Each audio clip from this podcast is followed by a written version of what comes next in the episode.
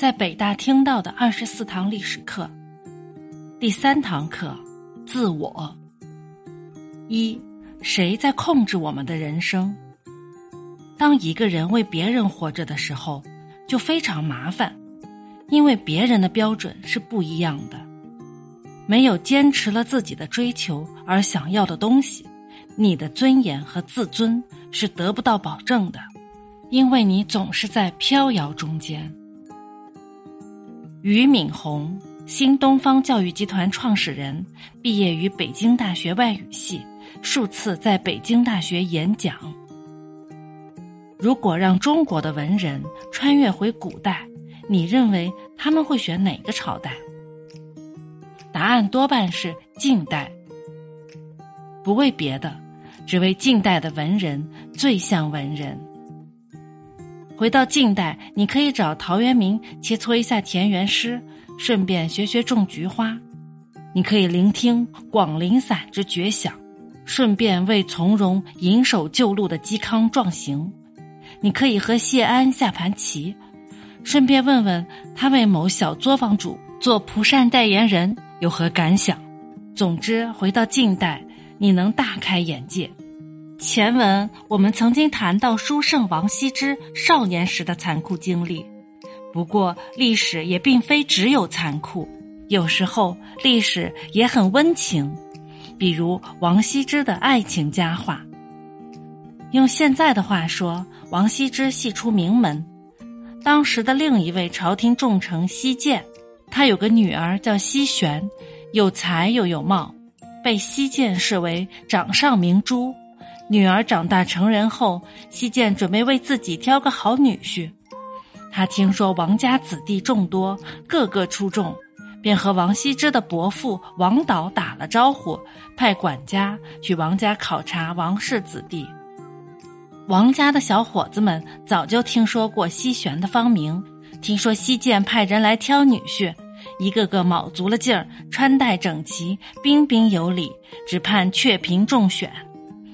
西府的管家看来看去，觉得都不错。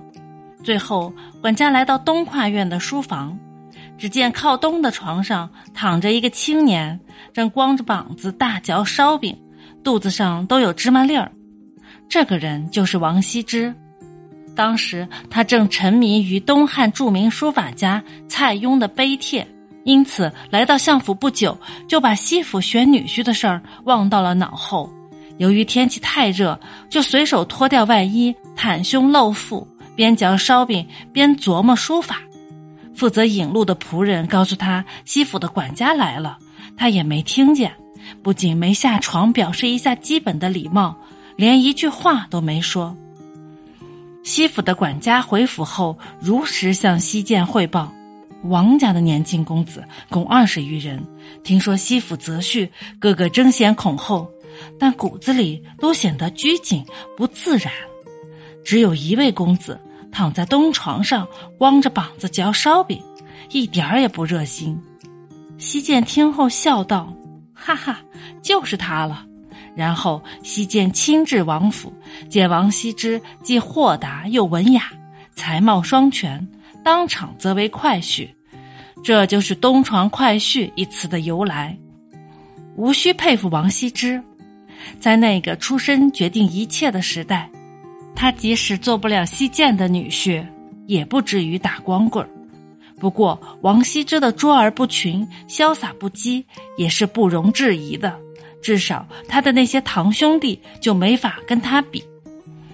事实上，不是这种性情，他也写不出冠绝古今的《兰亭序》。说到《兰亭序》，人们不但知道他是中国行书第一。很多人还总是不厌其烦地说什么其中的若干个之字各个不同，但《兰亭序》本身还是一篇非常棒的散文，而世人但提书法而不提它的内涵，多少有点买椟还珠之嫌。下面就把这篇千古名作简单翻译一下：永和九年三月三日，我们在会稽郡山阴县的兰亭集会。举行服戏活动，包括谢安、孙绰在内的许多著名人士都来了。大家聚集在一起，盛况空前。兰亭这个地方有高峻的山岭、茂密的树林、繁盛的竹林，还有澄清的急流。我们把急流引来，作为流觞的曲水。大家依次坐在水边，虽然没有琴瑟、箫笛等乐器伴奏，场面略显冷清，但我们边喝酒边赋诗，也足以畅叙衷情。这一天天色晴朗，空气清新。和风温暖，抬头看天空广阔，低头看万物众多。有如此美景，又有如此众多的朋友，实乃人生乐趣。然而，人与人的相处是多么的短暂，或者说人生是多么的短暂。有的人喜欢把自己的抱负倾吐出来，和朋友们高谈阔论；有的人则把人生寄托在兴趣爱好上。过着我行我素、放纵不羁的生活。虽然人们对生活的取舍千差万别，性情也有沉静和急躁的区别，但当人们遇到欢心的事情，心里会自然而然的感到欢愉，哪怕衰老就在眼前。然而，当人们对这些事物厌倦了，心情就会随之改变，感慨也就随之而来。从前感到欢欣的，顷刻之间已成往事。对这些，人们尚且不能不深有感触，更不用说人生苦短，终有穷尽的一天。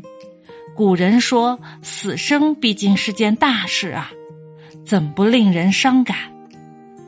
每次看到前人的感慨，我都感觉自己与他们是那么的契合，因此每每对着他们的文章叹息。心里却不能参透。我从不认为人生是一场虚幻，我也一向不赞同老庄“一死生，齐彭殇”的观点。然而，我总有一天会被后人像我看待古人一样的看待，这是多么可悲的事情！所以，我在这里把与会的人习数记录了下来，并且把他们的诗作抄录下来。虽然时代会变迁，世事会变化，但人们抒发情怀的原因基本上还是一致的。后世的读者想必也会对这些诗文有所感慨吧。用现代人的话说，《兰亭序》其实就是王羲之的人生感悟：人生苦短，千万不要被名利束缚，被世俗束缚，苦在其中却乐不思蜀。做人要尽量摆脱约束，释放人性，回归自然，为自己而活。然而，莫说是现代，即使是在近代，类似名士的做法，毕竟也不是主流。在被各种传世久远、明目堂皇的教条礼法熏陶出来的主流人群眼中，这非但不是什么境界，而是另类和变态。也因此。人们容不得一点不同，过于在乎别人的眼光，比如那个父子骑驴去赶集的故事，因为担心别人说，父子俩最后不得不把驴抬着上路。但世人不还有话说吗？这两人有驴不骑，自己走路，真是傻帽。我们并不指望这篇文章能改变多少人，但我们必须提醒。人类是一种自我折磨的动物，别让世俗的眼光控制你的人生。